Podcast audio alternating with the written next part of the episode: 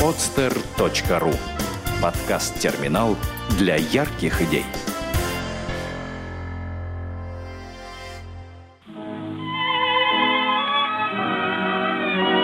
Дети войны. Подлинные истории. Хорошая память – залог счастливого будущего.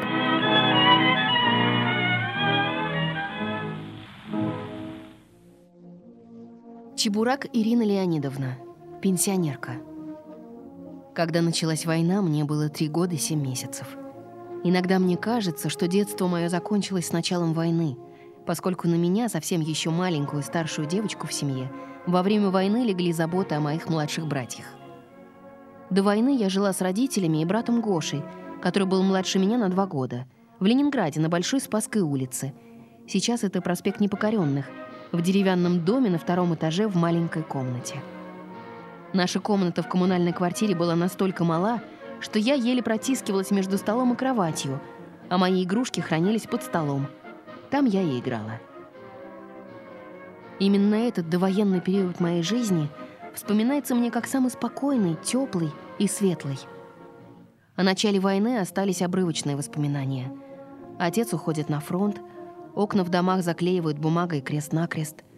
Нас с братом готовят к эвакуации без мамы — я и брат заболели коклюшем, мы остались в осажденном городе. Мама перед самой блокадой успела выехать вместе со мной и братом к бабушке с дедушкой в деревню Куровицы Гатчинского района Ленинградской области. Как потом выяснилось, поезд, на котором мы ехали с мамой из Ленинграда, был последним. В этот день немецкие войска в поселке Суйда перерезали железную дорогу. Вокруг города замкнулось кольцо блокады – Помню, как мама переживала, что так и не смогла съездить за теплой одеждой и обувью для меня и брата, а я горевала о моих игрушках, оставленных под столом в нашей маленькой комнате. Вместе с этими игрушками в той маленькой комнате под столом осталось мое безоблачное детство.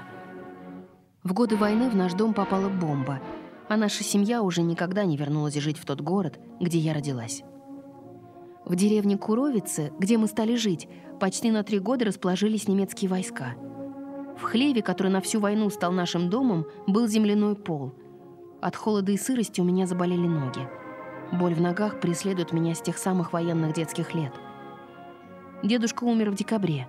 Ему было 67 лет. Мы остались вчетвером. Бабушка, мама, я и брат. Каждый день немцы ходили мимо нашего дома на старые дворы, где у них располагалась конюшня. Немцы угощали нас шоколадками и конфетами – Однажды я очень захотела покататься на телеге, в которой ездили немцы. Я побежала изо всех сил, чтобы залезть на нее. Однако, когда я была уже почти у цели и оставалось только запрыгнуть, немцы отстегнули борт у телеги. Мне раздавило пальцы рук, помню, что было очень больно. Мне хотелось играть, ведь я была ребенком, а игрушек у меня не было. Игрушки себе я делала из тряпок. Помню, как мы с подругой отрезали подкладку от ее пальто и сшили кукле платье. Когда у меня появились свои дети, я очень любила ходить с ними в игрушечный магазин. В марте у мамы родился третий ребенок, мой брат Дима. Я стала нянькой среднему Гоше и младшему Диме. Мама с бабушкой уходили на целый день работать на аэродром, а вечером приносили нам в кувшинчике баланду, которая мне казалась необыкновенно вкусной. Аэродром находился за 8 километров в соседнем поселке Сиверский. Это был действующий аэродром, захваченный немцами. Немцы летали очень низко на самолетах. Был такой сильный гул, что мне хотелось врыться в землю. Страх летящих самолетов у меня остался на всю жизнь. Дима прожил совсем немного, всего 4 месяца. Он умер в августе, так и не знаем от чего. Может, от болезни, а может и от того, что у мамы пропало молоко. Для Димы сделали маленький гробик, красиво нарядили и отнесли на кладбище. Я просила у мамы сделать мне такой же гробик, как у Димы. Осознания смерти у меня тогда не было. Жители нашей деревни помогали партизанам.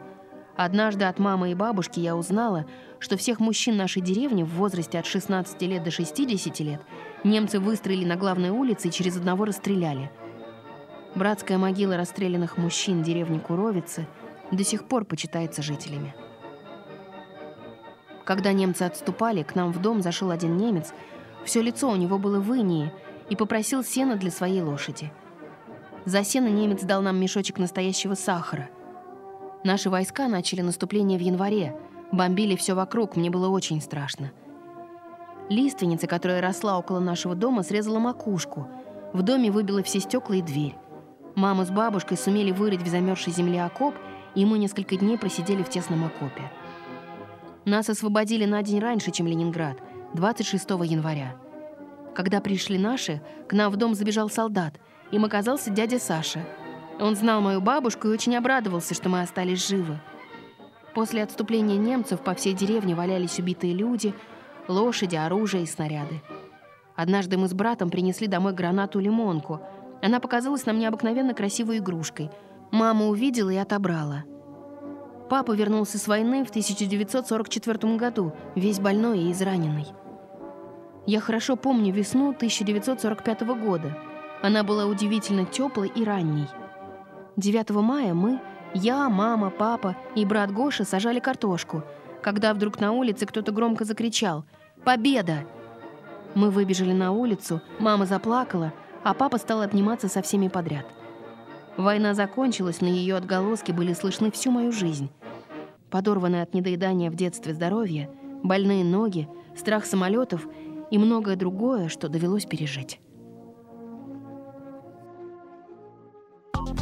Сделано на podster.ru Скачать другие выпуски подкаста вы можете на podster.ru